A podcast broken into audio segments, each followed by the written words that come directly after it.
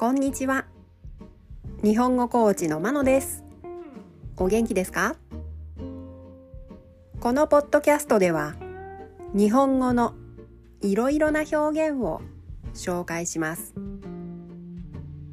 このような表現を知っていると相手が言っていることがもっとわかるようになりあなたが言いたいことがもっと言えるようになります。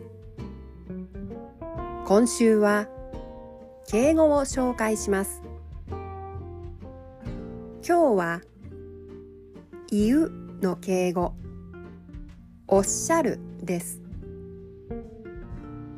おっしゃるは自分以外の人が言う場合に使います。例文です。1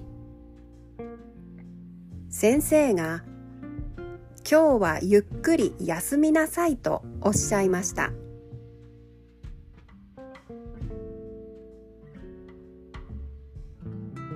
2お客様のおっしゃる通りです。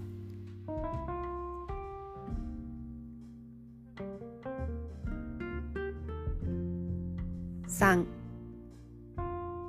おっしゃっていることの意味がよくわかりません。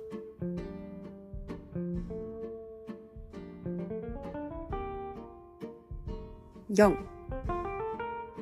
部長がこちらの提案通りに進めていいとおっしゃっていました。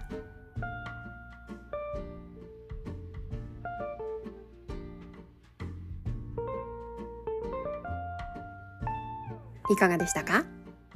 次回も敬語を紹介します。では今日はこの辺で。さようなら。